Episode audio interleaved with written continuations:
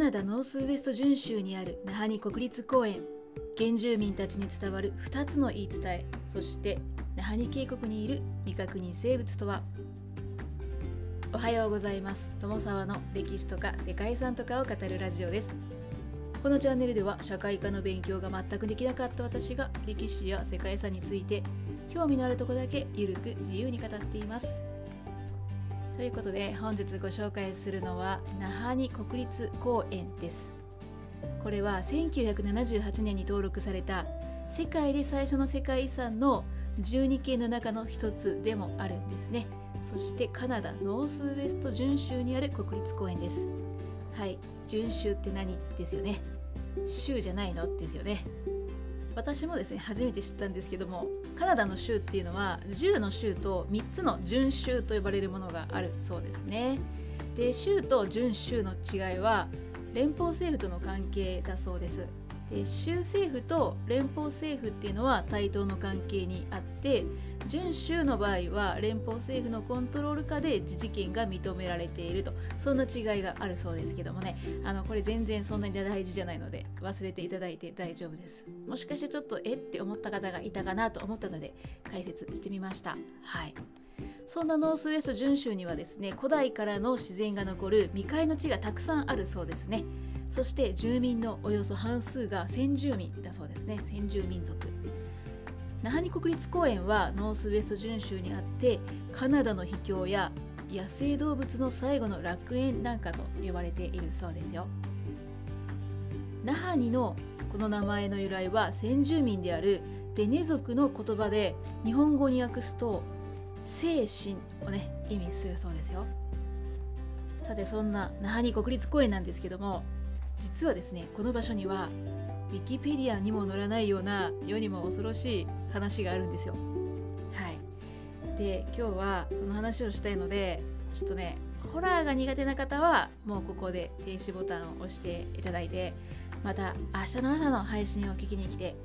いただければ嬉しいかなと思います。そしてまあホラーとかねそういった話が苦手じゃないよという方はよかったら最後まで聞いてみてくださいこの番組はキャラクター辞典ワンタンは妖怪について知りたいかっこ仮パーソナリティ空飛ぶワンタンさんを応援しています。はいということでねあの空飛ぶワンタンさんの応援コールで今日のこの話をするのはちょっと心苦しいところでもあるんですけれどもお話は進めていきたいと思います。那覇に国立公園は1972年に当時のピエール・トルドー首相によって4766平方キロメートルが国立公園として設定されたそうなんですがその後も範囲がどんどん追加されて現在の国立公園の面積は3万3000平方キロメートルにまで拡大しているそうですね。そして現在国立公園としてはカナダでは第3位の広さを誇るそうです、まあ、もっと広いね国立公園があるということなんですけれどもこの国立公園はサウスナハニ川沿いに広がっていて高緯度のツンドラ地帯でありながら穏やかな気候というそんな性質を持っているそうです。公園内には硫黄成分の温泉が湧き出ているそうでカナダで最大の温泉地もあるそうですね。この公園の周辺にはハッカとかシオンという植物が自生しているんですけれどもツンドラ地帯にあるにもかかわらず緑のね植物が豊かに生い茂るというのがこの、まあ、先ほど言った温泉のおかげだそうですね。サウスナハニ川は上流ではゆったりとした流れをしているそうなんですけれどもバージニア滝という滝を境に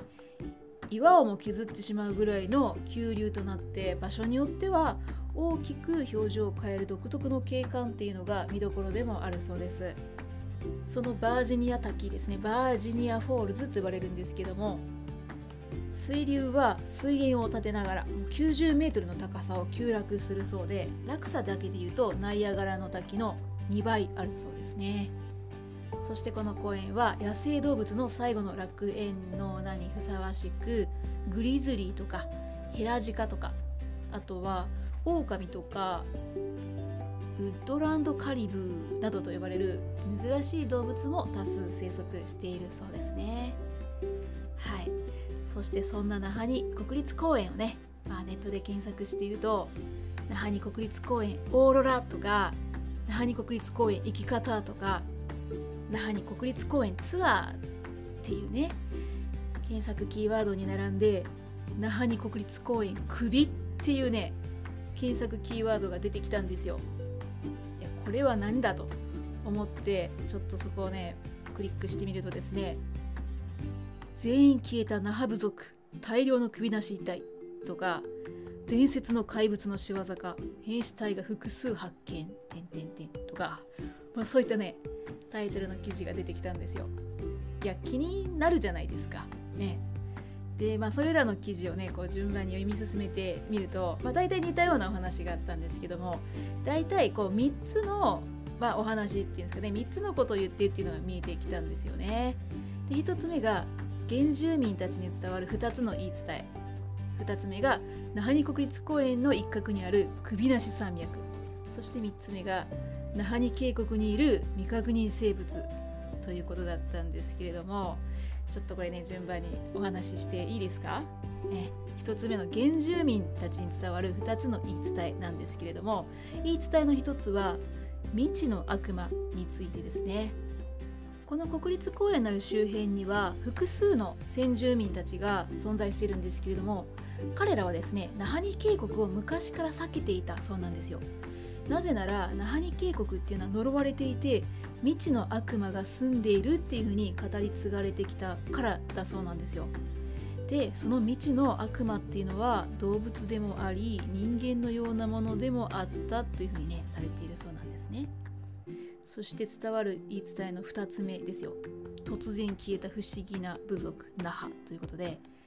その昔この地にはナハ族と呼ばれる人たちが住んでいたそうなんですね。どこで暮らしていたかっていうのは不明とされているんですけれども彼らは麓に降りてきては村を襲撃したりとかその近辺で暮らしていた、まあ、他の部族をね震え上がらせていたということだそうなんですよ。そしてこのナハは先住民族の言葉で精神を意味するっていうふうにね、あ、の冒頭でもお話ししたんですけれどもこのナハ族の人たちは普通の人間よりも体が大きくて面をかぶっていて鎧を身につけて不思議かつ強力な武器を持ち極めて攻撃的だったっていうことだそうです。なんか映画とかに出てきそうな部族ですよね。なんですがそんな彼らはですねある時突然地上から姿を消してしまってもう何の形跡も残していないっていうふうに伝わっているんですよね。不思議ですよね。さてお話の2つ目に行きますね。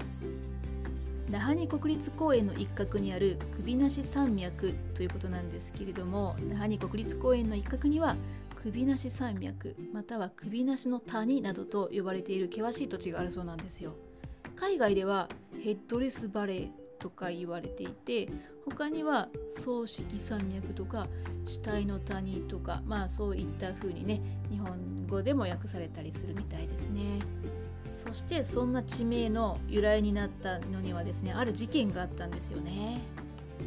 19世紀の半ばにアメリカではゴールドラッシュが始まったんですけれども20世紀初頭になるとこのね金脈を探し当てて一攫千金を狙うぞっていう採掘採掘者たちがですね、まあ、温暖なカリフォルニアから今度は未踏破のカナダの方にね足を伸ばし始めたということなんですよ。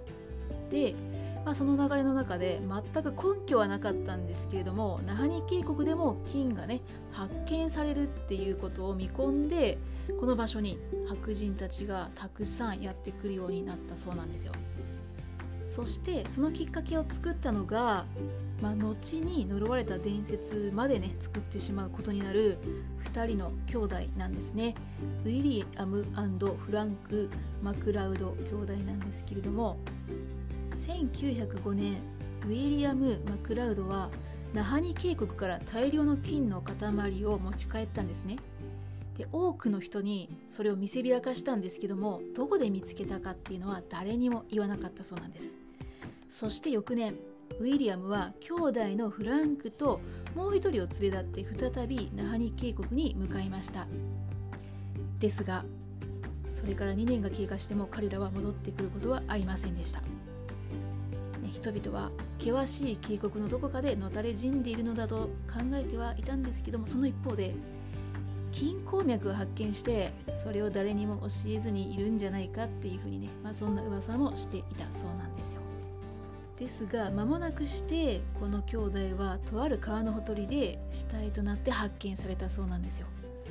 そしてなんと2人の体は木に縛られていて首を切られていて頭部はその場から消えていたということなんですね。怖怖いですね。でまあこんな不可解な事件があったので注目を集めたんですけれども警察はですねこの事件は殺人事件というふうにはね見なさなかったということです。またその時兄弟と一緒に行ったとされる人物も、まあ、蒸発してしまって、まあ、どうやら行方不明と、ね、なっていたそうなんですよね。はい。そんな出来事があったんですね。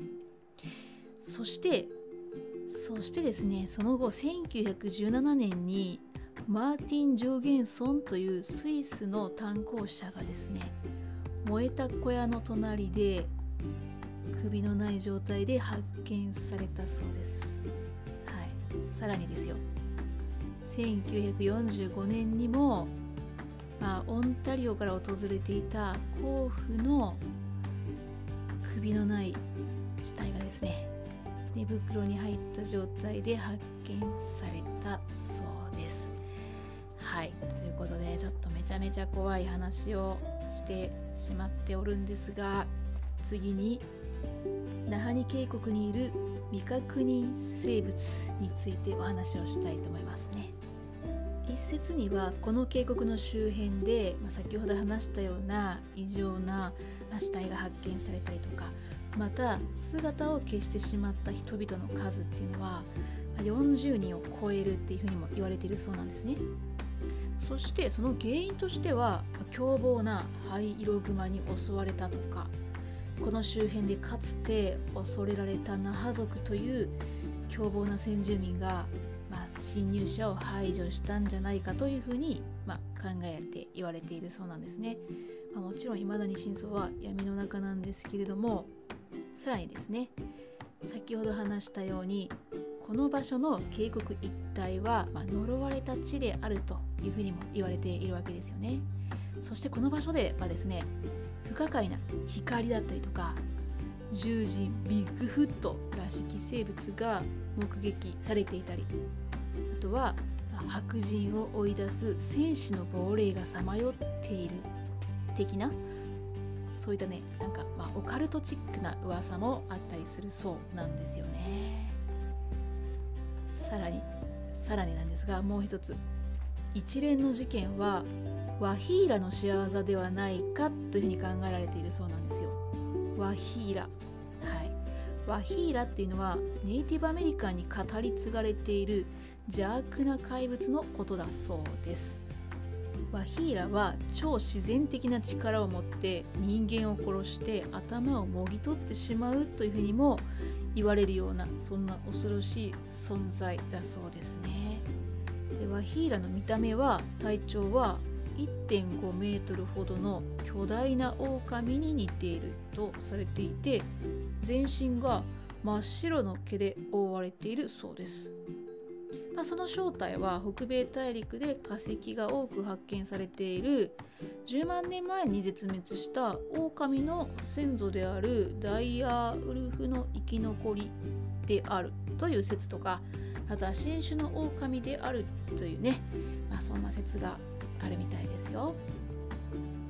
ということで本日は世界で初めて世界遺産に登録された国立公園への旅行はミステリーツアーになるかもしれないよというお話をしてみました今日少し長くなってしまいましたがここまで聞いていただいた方いらっしゃいましたら本当にありがとうございますでは皆様素敵な一日をお過ごしくださいね友沢でした。